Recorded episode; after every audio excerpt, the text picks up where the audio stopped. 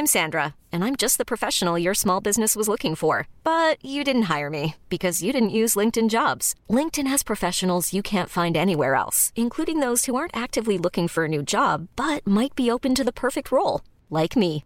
In a given month, over 70% of LinkedIn users don't visit other leading job sites. So if you're not looking on LinkedIn, you'll miss out on great candidates like Sandra. Start hiring professionals like a professional. Post your free job on linkedin.com/achieve today. Escuchas. Escuchas. Escuchas un podcast de Dixo. Escuchas Fuera de la Caja con Macario Esquetino.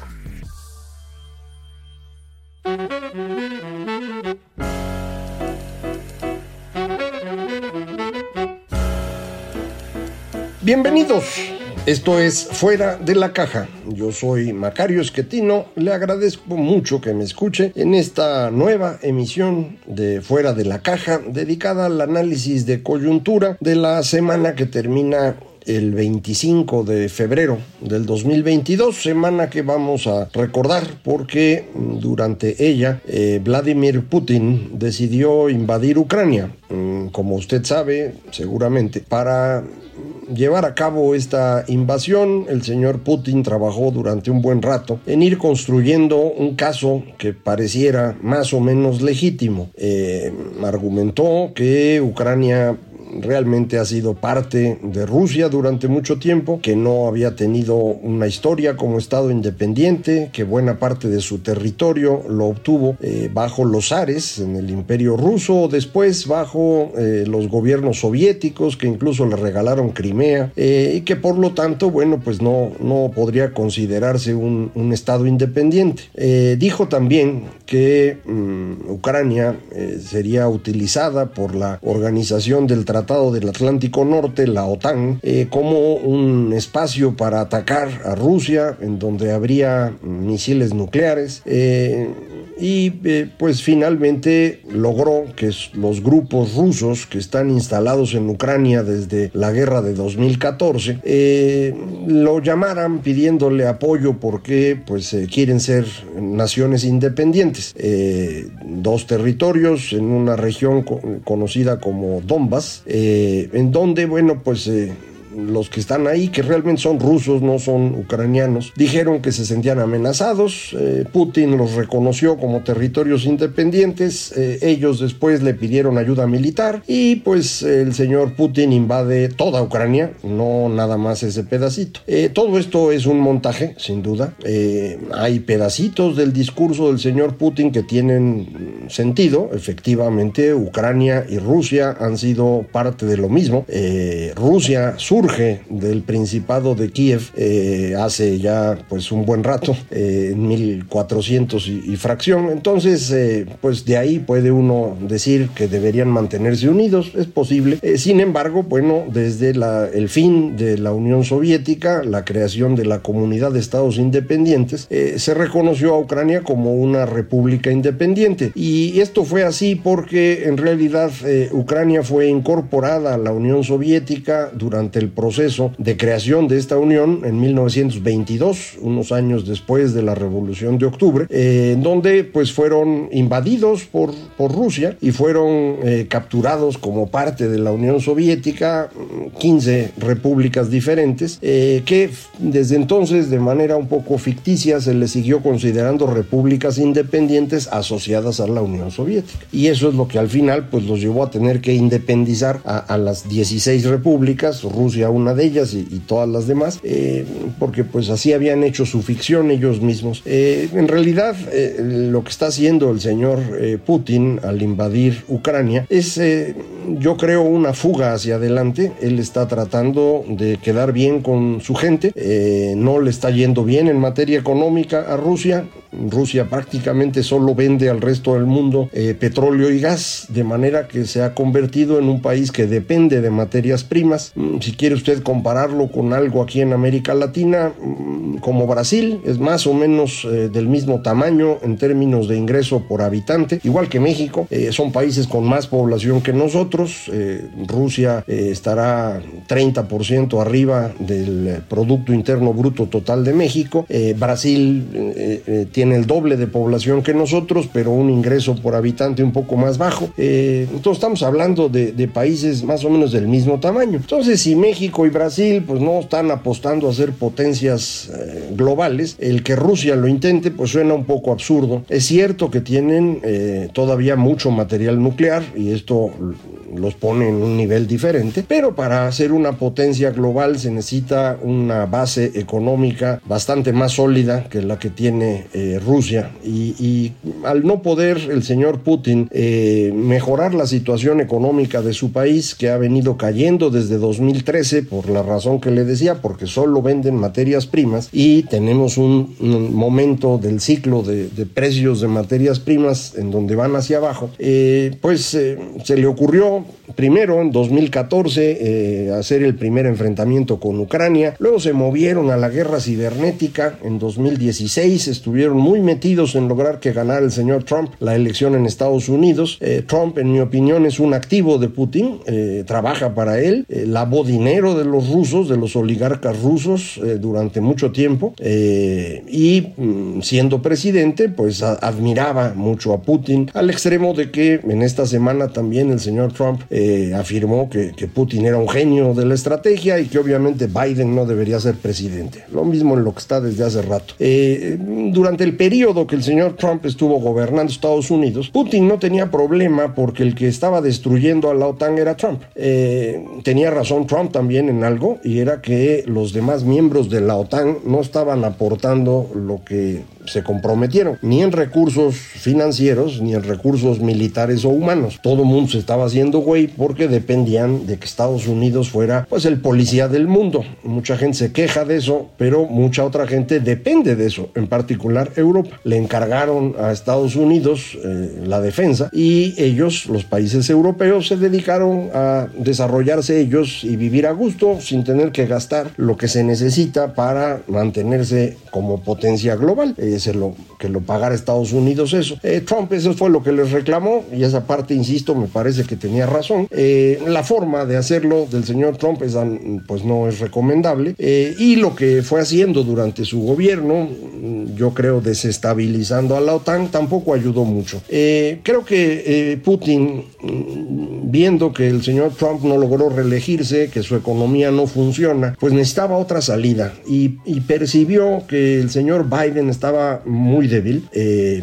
había salido muy mal de Afganistán y probablemente por eso pensó que si empezaba a moverse hacia Ucrania, poniendo a los militares y empezar con su show, eh, iba a lograr que, que, Biden se echara para atrás. Eh, el asunto es que no ocurrió y entonces eh, me parece el señor Putin tuvo que seguir un plan que no esperaba tener que llevar a cabo, eh, porque esta invasión no le va, me parece, a reportar nada muy bueno.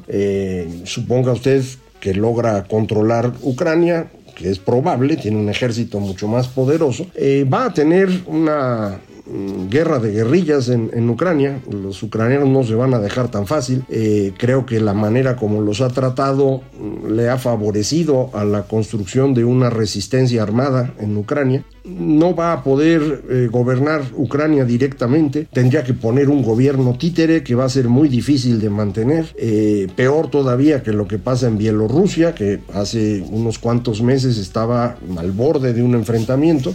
no va a poder mover bien la economía rusa porque las sanciones que está recibiendo se lo van a impedir. Entonces no alcanzo a ver dónde puede ganar algo.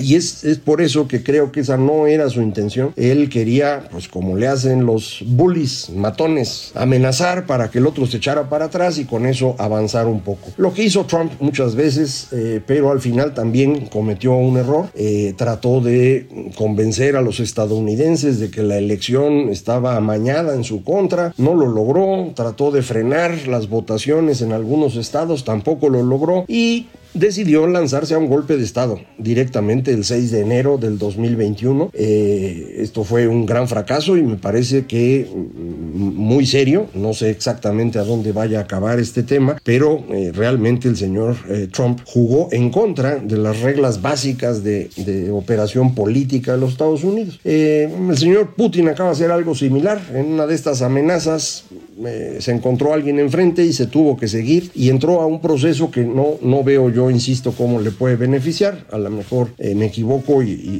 resulta que sí tiene forma de ganar algo, eso, eso ya lo, lo sabremos. Eh, aquí en, en, México y en muchas partes del mundo hay personas que insisten en que esto pues es un complot estadounidense, que ellos son los culpables de que haya guerra. Putin fue el que invadió, no hay duda de eso. que lo estarían forzando a que invadiera porque iban a una base de la OTAN. Esto no hay evidencia alguna de que fuera así. Ucrania nunca solicitó entrar a, OTAN, ni la OTAN le había invitado. Eh, estaban tratando de entrar a la Unión Europea, que es otra cosa distinta, porque ese es un gran mercado pues que resulta muy atractivo para cualquiera de los países de la antigua Europa del Este. Eh, incorporarse a la, Unión Europea es eh, entrar a un mercado en el cual se puede vender de verdad, permite mover a la gente más fácilmente, tiene muchas ventajas. Eh, y eso es lo que quería Ucrania, pero, pero no entrar a la, a la defensa de, de, OTAN, eso no era su, su, estrategia al menos, no había ninguna evidencia, insisto. Este es parte del invento del señor eh, Putin. Eh, mucha gente también lo hace porque cree que Estados Unidos es el malo de la película, eso es lo que aprendemos aquí en México en la escuela, lo aprendemos también en los libritos que publican nuestros próceres intelectuales, que viven de eso, de, escribir este tipo de libros, que la gente compra, le gustan. Eh, siempre es bueno tener a un culpable de todo porque así uno no se hace responsable de nada. Eh, y entonces pues culpamos a Estados Unidos. Eh, si uno tiene una visión histórica un poco más amplia, se va a dar cuenta que este fenómeno de organización política global. Ha ocurrido en muchas ocasiones, siempre con algún país que logra ubicarse mejor que los demás, o que obviamente pone las reglas en su beneficio, pero pues van variando el tipo de países y cuando uno, insisto, tiene una perspectiva histórica más amplia, pues llega a la conclusión de que eh, probablemente el hegemón como se le llama al país líder a nivel global, el hegemón eh, menos malo o más bondadoso que hemos tenido ha sido Estados Unidos. Eh, para América Latina ha sido más pesado, nos ha invadido, nos quitó la mitad del territorio a nosotros, eh, ha invadido a varios otros países, ha promovido golpes de Estado, no hay duda de eso, pero eso hacen todos los países que tienen poder.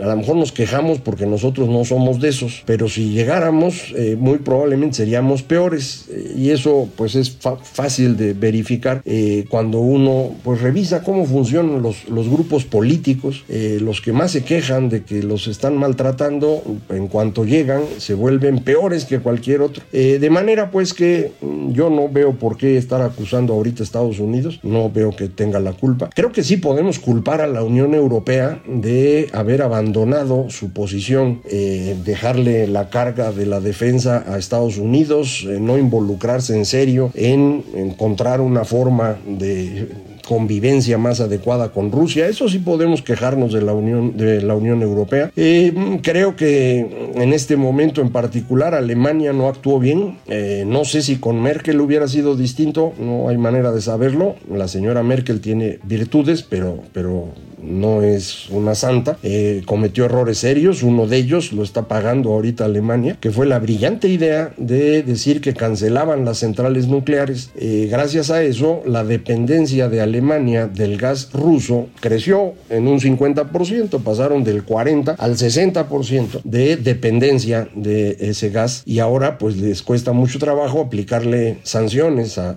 Putin y a Rusia porque capaz que los dejan sin gas y pues eh, eso realmente sería muy complicado para Alemania. Entonces, yo, yo si me quejara de alguien sería de esta posición muy pasiva de la Unión Europea, muy de abandono, de displicencia. Eh, no, no encuentro razón para quejarme de Estados Unidos en este punto en particular, pero sí de cómo Estados Unidos ha ido eh, viniéndose abajo en términos no de que eh, un partido sea peor que el otro, sino en términos de la polarización interna, que es la que va a debilitar significativamente a ese país. Lo está haciendo ya ahorita. Eh, ese es el principal problema de defensa que tiene Estados Unidos, la falta de cohesión interna, que es muy notoria en eh, las opiniones de los republicanos, de la gente de Fox News, eh, que quieren culpar de todo a Biden y que en esta ocasión incluso se han puesto del lado de Putin, algo que pues está en el borde de ser una traición, pero para ellos es como si fuera algo normalito porque es peor Biden que Putin. Eh, hemos visto esto antes, eso ya pasó en la historia muchas veces y siempre acaba mal. Eh, entonces, en ese, en ese contexto estamos. Eh, creo que esto va a ser muy importante para México, a pesar de que lo veamos lejos y no lo entendamos bien. Los mexicanos no nos gusta mucho andar viendo eh, noticias internacionales. A mí me ocurre con frecuencia. Cada vez que escribo un artículo de tema internacional, la lectoría, como le dicen los, las personas de medios, se viene abajo. La gente no lo lee porque no, no le gusta estar pensando en otras partes del mundo. Están concentrados en México. Nos encanta vernos el ombligo. Por eso no sorprende que el presidente López Obrador sea igual. Es, es, una constante en México. Eh, a pesar de que no veamos lo que está ocurriendo allá, sí nos, nos va a afectar.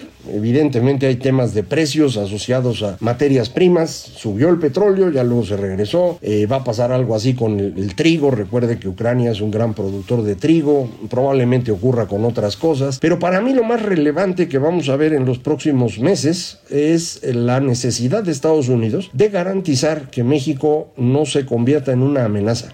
Estados Unidos, igual que cualquier otro país, necesita tener claro el comportamiento de sus aliados cercanos, en particular sus vecinos. Esa es la, supuesta queja de Putin, que Ucrania era un vecino y se iba a, afiliar con los otros. Eh, bueno, en este momento para Estados Unidos, México no puede andar jugando a ver qué cosa hace. Tiene que ser muy claro en términos de su cercanía con Estados Unidos. Es un tema de seguridad nacional para Estados Unidos. A lo mejor a usted no le gusta que Estados Unidos se preocupe, pero no importa si le gusta a usted o no, así va a ser. Y aquí el asunto es cómo vamos eh, conciliando nuestras decisiones con las necesidades de los vecinos, que son muy grandotes, que tienen mucha lana metida aquí y que tienen forma pues de forzarnos en alguna dirección si nosotros no somos primero los que les ofrecemos algún camino de arreglo. Y ahí es donde entra eh, el problema que tenemos con el señor presidente, que insisto, no entiende lo que ocurre en el resto del mundo, parece no entender tampoco los eh, temas económicos, eh, ya hemos hablado aquí de ello, y en particular el asunto de la reforma energética se vuelve clave en esto. ya Estados Unidos ha mandado a todo mundo a decirle al señor López Obrador que por ahí no es que no avance su reforma porque nos vamos a meter en un problema y no nos van a querer en el Temec. Eso era antes, Ahora, con el tema de Ucrania, creo que ya no tenemos la opción. Ya no es si quieres o no quieres estar en el TEMEC. Ahora te quedas en el TEMEC y te vas a tener que comportar de acuerdo a las reglas de lo que firmaste, porque tú lo firmaste, ¿no? Entonces, eh, vamos a, ver más presión de Estados Unidos para evitar cualquier veleidad de, parte de México. Eh, como usted sabe, el presidente está metido ya, el presidente de México, el señor López Obrador, está metido en un camino ya muy, muy complicado, producto de sus propias decisiones, de el proceso de sucesión a la mitad de su gobierno, de no saber controlar eh, su enojo. Eh, él fue el que creció el tema de la casa de su hijo para convertirlo en un tema de libertad de expresión, de agresión a medios, para mostrarnos con toda claridad que los senadores de su partido son eh, lacayos, que creen que él encarna al pueblo, a la patria y a la nación. Esto yo no lo había visto. bueno, pues eso ya cambió la opinión de muchas personas acerca de un posible gobierno adicional de Morena. Eh, creo que el presidente se está golpeando a sí mismo muy feo. Eh, le convendría de verdad dejar la mañanera, no, ya no le ayuda. Eh, yo sé que no, no sabe hacer otra cosa y es lo que va a querer hacer, pero no le ayuda ya. Es, es muy peligroso para su gobierno y sería preferible que se dedicara a otra cosa, pero pues ahí andamos. Vamos a seguir platicando de esto. No le voy a estar dando datos de qué está pasando aquí o allá o demás, porque recuerde, grabo con unos días de, distancia porque hay una postproducción para el podcast que hacen los amigos de Dixo, eh, de manera pues que lo que haremos aquí será un poco de análisis, pero no mucho de ir a, detalle informativo, porque eso no, es lo que yo puedo ayudarle. Eh, pero para el análisis sí, aquí vamos a estar platicando. Muchísimas gracias por acompañarme. Esto fue Fuera de la Caja.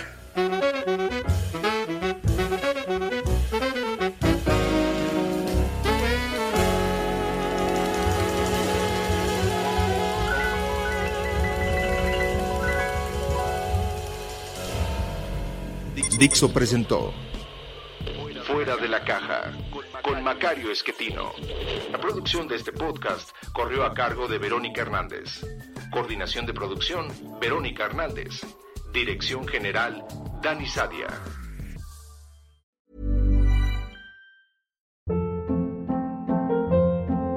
Hold up. What was that? Boring. No flavor. That was as bad as those leftovers you ate all week. Kiki Palmer here, and it's time to say hello to something fresh and guilt-free. Hello Fresh. Jazz up dinner with pecan-crusted chicken or garlic butter shrimp scampi. Now that's music to my mouth. Hello Fresh. Let's get this dinner party started. Discover all the delicious possibilities at hellofresh.com.